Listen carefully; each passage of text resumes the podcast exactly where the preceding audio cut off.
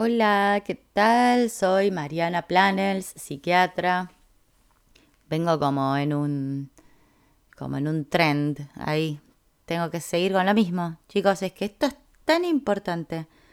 O sea, el tema este de qué creemos, de a dónde viene lo que creemos, es tan importante. Porque esto lo pueden ver también en, en los niños, ¿no? Que cuando, que bueno, son más influenciables, más sugestionables, sobre todo los más chiquititos. Y si vos al más chiquitito le decís, toma, agarra esto, este, plantalo ahí y le, le pones una creencia, vas a ver que si haces esto, no sé, va a pasar tal cosa. Lo creen con todo su corazón. O sea, y así es como deberíamos nosotros también volver a, a creer, ¿no? Porque realmente cuando cambiamos la creencia, cambia todo. Cambia todo. Quiero recalcar que eh, en el podcast anterior estaba hablando sobre el efecto placebo, ¿no? Que es esto de que una sustancia que no tiene ningún principio activo en particular, si yo le hago creer al otro que sí tiene un principio activo y le describo cuál es el principio activo, la persona se va a tomar esa pastillita y va a sentir el beneficio que yo le dije que tenía. Eh, lo que quería aclarar es que no solo existe el efecto placebo, también existe el efecto nocebo. ¿Y qué significa esto? Justamente lo contrario.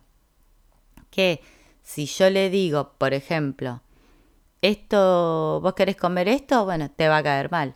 Y lo convenzo desde la creencia que le va a caer mal, y el otro termina teniendo como esa duda de decir, mmm, quizás me, puede ser que me caiga mal y se me viene al pensamiento, che, si como esto voy a caer mal, si como esto me va a caer mal.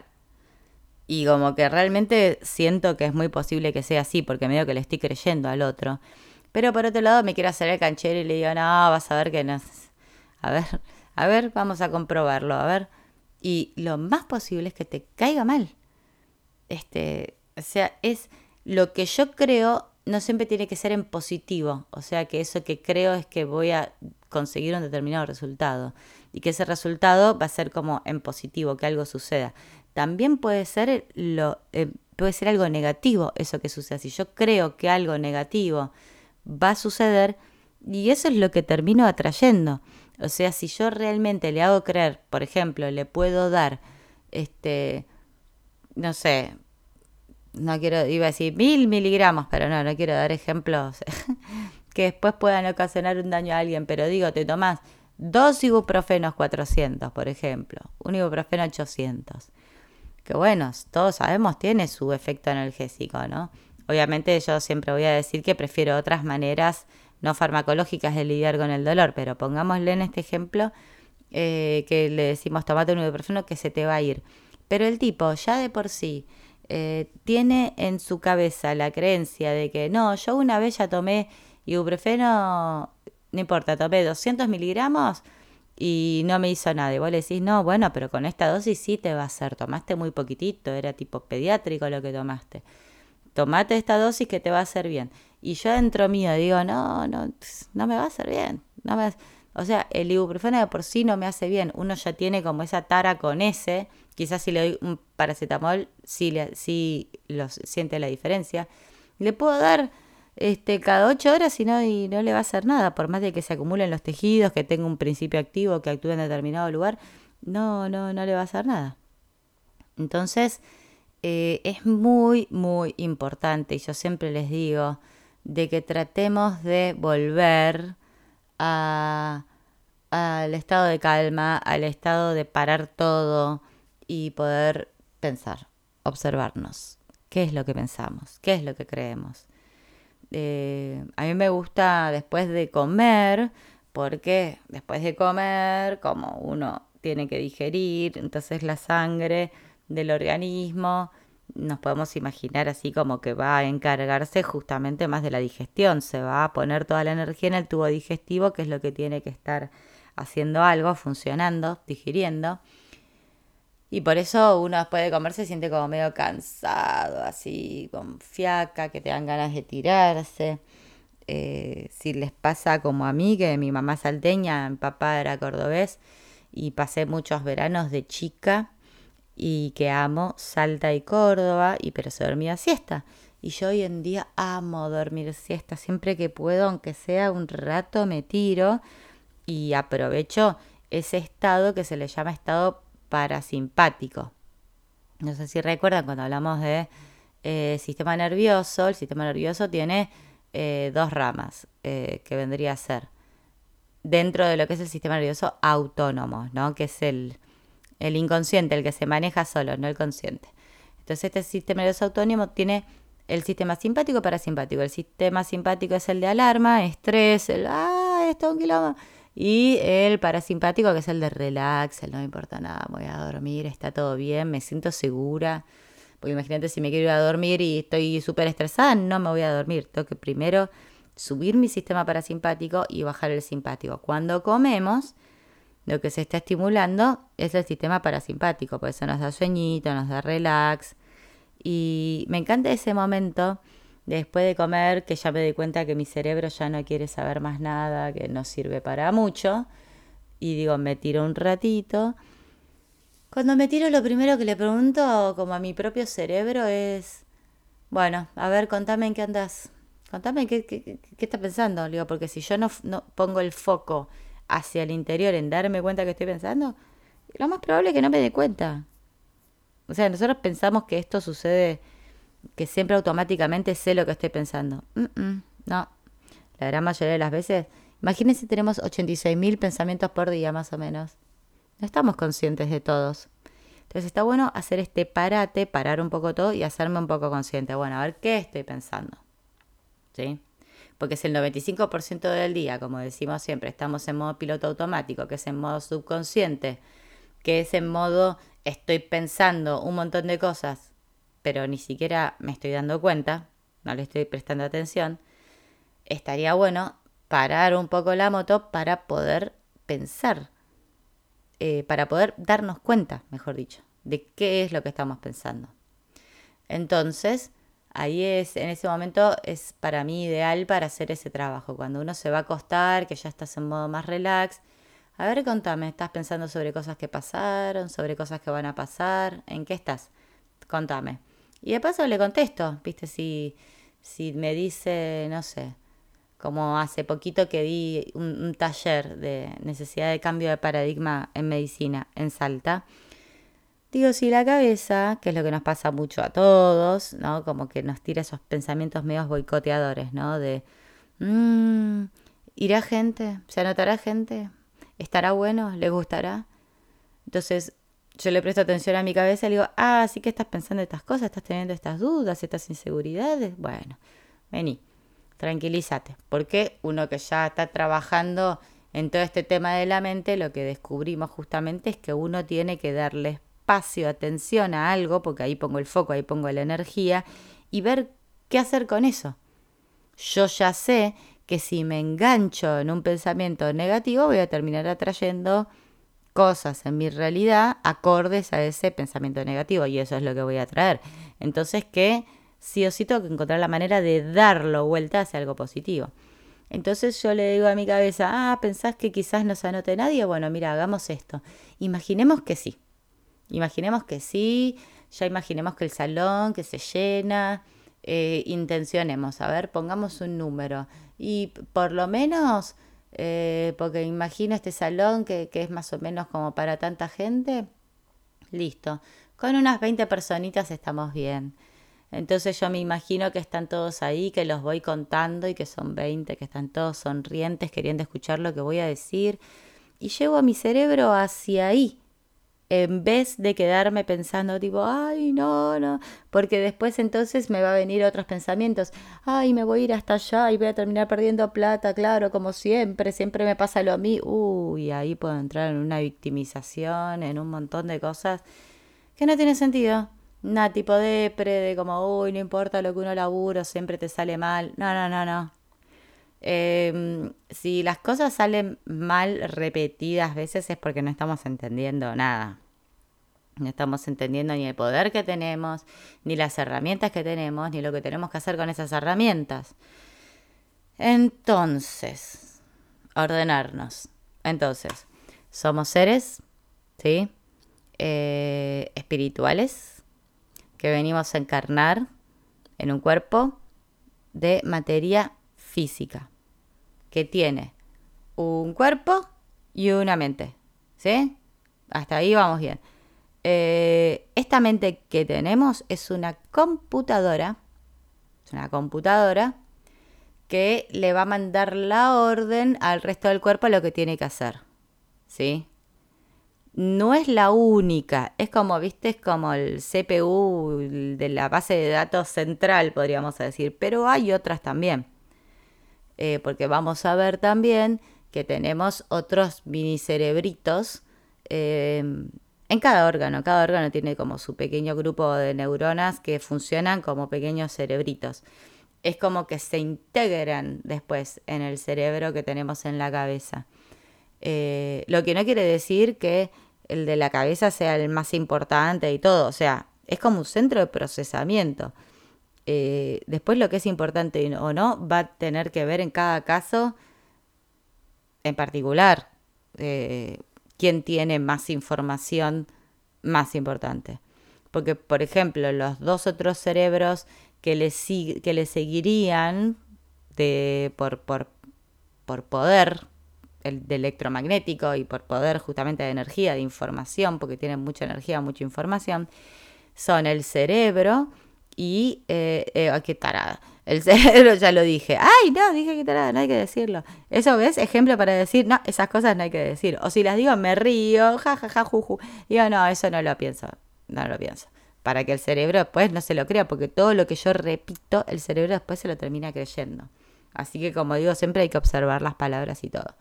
Entonces, ahora fue una manera amorosa que me salió. Pero entonces está el cerebro, después tenemos el corazón, que en 1991 ya descubrieron este, este circuito neuronal que le dicen neuritas y, otro tipo de unas neuronas especiales que tenemos en el corazón. Bueno, en síntesis, sepamos que es como un mini cerebro. ¿sí? No son un grupo de neuronas que inervan eh, que, ayudan a que el corazón, viste, funcione porque le llega la electricidad y que solo las neuronas transmiten electricidad. No, no, es como un cerebro entero, o sea, procesa información, almacena información, interpreta información. Y lo mismo pasa a nivel de los intestinos. Imagínense que los intestinos, o sea, se produce el 95% más o menos de un neurotransmisor que se llama serotonina, que pensábamos que se hacía solo en el cerebro en algún momento, que es la sustancia del bienestar, del sentirnos bien, o sea, felices. O sea, imagínense la importancia de estos otros centros. Por eso la importancia de una medicina justamente cuántica, holística, que me vea el ser humano como un todo, porque está todo interconectado y todo es como mandando mensajes de un lado a otro y nosotros tenemos que ver en dónde se corta, en dónde se transforma, qué es lo que está sucediendo, como un trabajo de investigación, porque está todo conectado.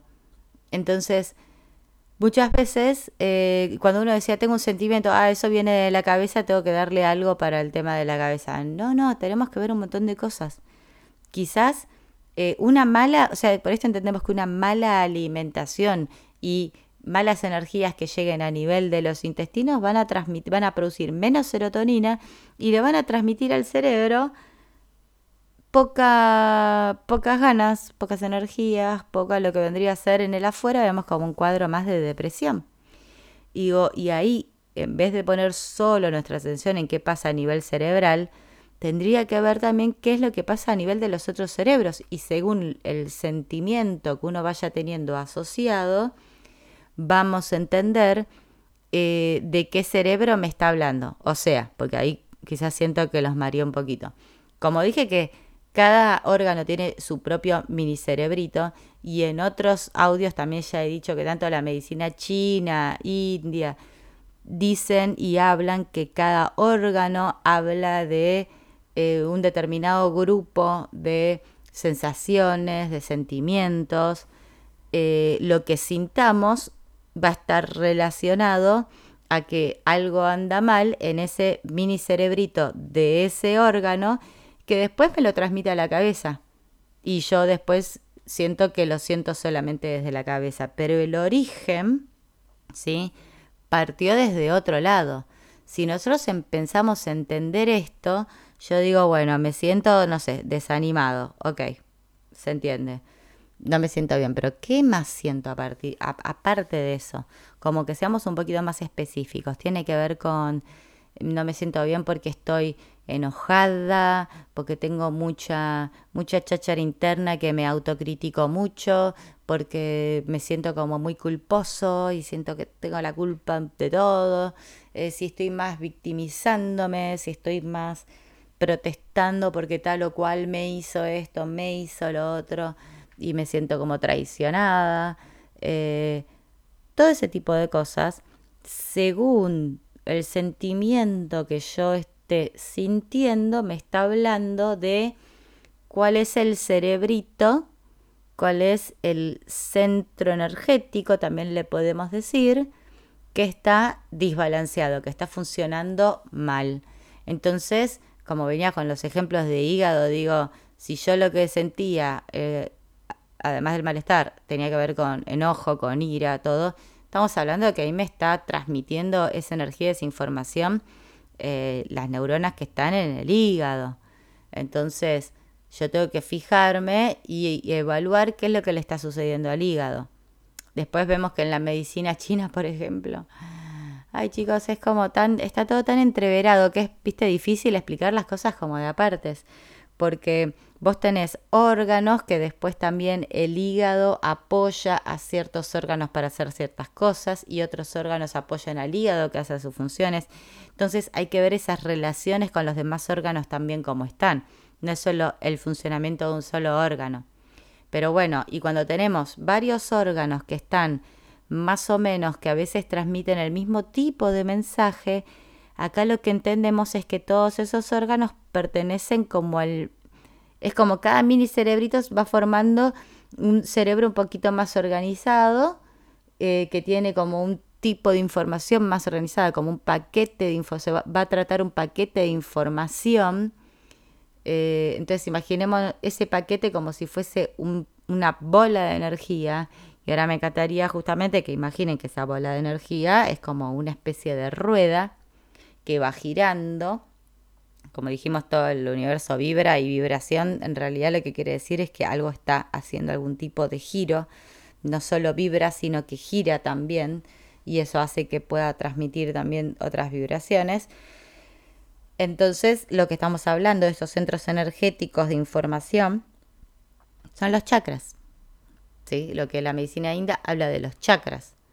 Entonces, estos chakras lo que están haciendo es eh, organizan y energizan un grupo de órganos que se encargan de este tipo de mensajes.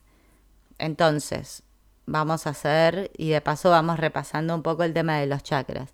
Cuando uno habla del chakra raíz, que es el primero, que siempre lo ponen de color rojo, que estaría como en la base de la columna, a nivel de el periné, de los músculos de la pelvis, le podríamos decir. Ahí está todo, eh, toda la información y que involucra todos los órganos eh, de eliminación y de... Em, tiene que ver con energía como de supervivencia. Tiene que ver con la sensación de estar bien plantado sobre la tierra, bien parado, bien eh, tener como una buena estructura, sentirnos seguros, que es lo mínimo que necesitamos para cualquier cosa, sentirme mínimamente seguro, que estoy bien en un lugar, porque si no estamos seguros todo lo demás no se puede desarrollar. Entonces imagínense que por eso después nosotros debemos hacer este camino para ir evaluando el resto de las energías en el resto de las estructuras a medida que vamos subiendo. El chakra raíz se trata de cómo estas necesidades básicas, ¿no? Em, de ahí después vamos subiendo al chakra sexual, que tiene que ver también con toda esta energía de relación con los demás. Ah, bueno, detalle. Entonces, en el chakra raíz, si yo me estoy sintiendo como muy insegura, que siento que mi vida en cualquier momento se cae a pedazos, que no tengo una buena base, que no me siento un ser independiente, sino que siempre dependo de otros y eso me da inseguridad porque me da miedo que en cualquier momento se va todo al cazzo, voy a tener sintomatología de los órganos que están hablando del chakra base. Entonces estamos hablando hasta de lo que vendría a ser estructura, no de la estructura ósea, los órganos de, eliminación que tienen que ver con el, las últimas partes del intestino, el intestino grueso, ano, eh, tiene que ver, eh, entonces si yo tengo, por ejemplo, eh, un problema que, se me caen los huesos a pedazos, bueno, sí, obviamente, como vemos en un tema de osteoporosis solamente se trabajaría a nivel de, eh, démosle un poco de calcio, fijémonos en el laboratorio y nada más. Pero bueno, muchas veces hay que ver cómo se siente esa persona. Ahora voy a decir mujer porque la gran mayoría de los casos se dan en mujeres, justo en una época donde se, se va yendo justamente la menstruación, que es con la menopausia, y o casualidad que este es también un cambio de que hay que cambiar nuestra visión en esta etapa de la vida. Ya no somos los seres reproductores que vivimos, ya esa posibilidad no la tenemos, es como que uno se tiene que resignificar. Bueno, estoy en este cuerpo femenino ahora para hacer qué. Y muchas veces eso da una sensación de seguridad, pues es como que hay que encontrar un nuevo rol, eh, un nuevo significado. Y eso a veces nos tambalea un poco la estructura y ahí es cuando uno empieza a tener problemas también de, de los huesos, por ejemplo. Entonces después vamos a ir rapidito, pero decimos, bueno, el chakra este, sexual, que tiene que ver con, con sentimientos, por, un lado puede ser de, hasta de lujuria, pero en donde uno, viste, utiliza a los demás para un objeto de satisfacción personal y no ves a la otra persona como persona. Y del otro lado de la energía, eh, si estoy más deplesionada, tengo menos energía en ese chakra, habla de que, bueno, de que no me, no puedo respetar a mí misma, o sea, no, no siento que los demás me respeten, entonces yo me empiezo a sentir que, que no me respeto, y ahí es cuando uno puede terminar, viste, teniendo relaciones así con cualquiera, con tal de sentir algún tipo de placer, pero no me llena en lo emocional. Después si pasamos al chakra donde está más el asiento del ego, en el, chakra que es de color amarillo, el anterior, el sexual era naranja. En este vendría a ser el de plexo solar, solar, sí, amarillo, para que se acuerden. Ahí están todos los órganos abdominales, entonces son los que hacen la gran mayoría de las funciones eh, productivas, podemos decir, del organismo, en donde se transforman, se crean, se digieren, las cosas se transforman en otras cosas que sí las puede utilizar. Entonces, toda la información que provenga de síntomas de estos órganos, siempre van a tener que hablar de, un, de, cómo me veo yo en el mundo, ¿no? de que es mi ego mi personalidad en este mundo. Entonces, ¿en dónde tengo que hacer ciertos cambios? Si veo que viene más por el lado de hígado, como dijimos, tengo que ver en qué situaciones, qué situaciones me provocan enojo, de dónde viene ese enojo, tratar de trabajar ese enojo. Si viene más del lado del estómago, bueno, ver en dónde yo no estoy realizando mis deseos. Acuérdense que el estómago que, que digiere, que es el que recibe toda la comida, eh, habla de, de lo que es el apetito por la vida, qué es lo que nos mueve. Eh, entonces a veces cuando no tenemos muchos deseos o nos sentimos frustrados de que no puedo encontrar bien qué es lo que querría hacer y bueno, empezamos con esos síntomas de acidez o de gastritis, cuando yo tengo quizás en vista un poquito qué es lo que quiero hacer, pero uno no, no se anima. Eh, entonces, bueno, lo quiero hacer un poco más rapidito. Subimos chakra corazón, chakra corazón, ya sabemos todo lo que tiene que ver con todas circunstancias de amor, de compasión, de sentirnos uno con el otro, de, de ser amorosos, en síntesis, que cuando se va demasiado em, eh, esa, esa, energía como de ser muy amoroso, muy de querer cuidar al otro, eh, cuando se zarpa podemos terminar siendo seres muy eh, posesivos y celosos, entonces eso es lo que hay que trabajar. Y cuando es muy posesivo, muy celoso, y uno está, le, vienen también cierta, cierta sensación de, de por qué me hace esto a mí, o este, mucho de que no, nos vamos de mambo, empezamos a bajar la energía del corazón justamente hacia el ego, entonces ahí es cuando tenemos que darnos cuenta, porque si no, si yo soy una persona, por ejemplo, que eh, hago todo lo contrario. En vez de tratar de ser más amoroso, más compasivo, me pongo súper rígido y quiero que el otro haga lo que yo digo. Y como no puedo encontrar la manera de suavizar ese corazón, después nos encontramos con que tenemos arterias coronarias que se ponen rígidas y, y, dejan de funcionar, que forman trompos, que hacen esos espasmos, viste, que te meten el catéter, todo, y dicen las coronarias están bárbaras, sí, pero no pasa oxígeno a los tejidos del corazón que le tiene que pasar, porque hacen espasmos, se le llaman como funcionales. ¿Y por qué pasa eso? Hay algo energético, hay un mensaje. El mensaje es abrir el corazón, ser más flexibles, no estar siempre con la armadura ahí de querer defender no sé qué. Eh, después cuando pasamos al chakra garganta, que tiene que ver todo lo que es expresión, o sea, qué estamos expresando, qué estamos diciendo. Eh, la verdad que eh, muchísimas veces tenemos este mandato de que esto hay que callarlo, o esto es secreto, o esto queda acá, no lo puede saber nadie. Y son como cositas pesaditas que nos van quedando y que después van a ser síntomas. Y sigo guardando eso, me va a terminar haciendo desde un cáncer de tiroides, desde una esofagitis, anginas, todas las estructuras que están en el cuello. Entonces, bueno, y después eh, de, la glándula pineal, que ya nos habla de tener más claridad mental, viste, conectar más con, con mi ser interno más que con, con, lo externo. Y el chakra corona, sí, conectar más con la divinidad. Ahora no nos vamos a detener eso porque el tema es que casi siempre estamos varados en los primeros tres chakras. Ni siquiera llegamos, es lo que estamos tratando de trabajar, lo que es el chakra corazón, ¿sí? Este Así que esto está para, para continuarlo en otro audio. Eh, pero como para cerrar un poquitito, entonces todos esos mini cerebritos le van transmitiendo la información de todo al cerebro eh, que tenemos en la cabeza, que es el que termina un poquito integrando todo y con todas las piecitas arma como una especie de rompecabezas y dice, ok, esto es lo que somos, esto es lo que nos, lo que nos está pasando. Esto es lo que, en general, más que lo que somos, esto es lo que pensamos que somos, esto es lo que está resonando. ¿sí? Después nosotros con nuestro cerebro, nuestra computadora, tenemos que poner el foco en donde querramos para investigar lo que agarramos para ver qué es lo que está sucediendo. Así que bueno, listo, basta por hoy.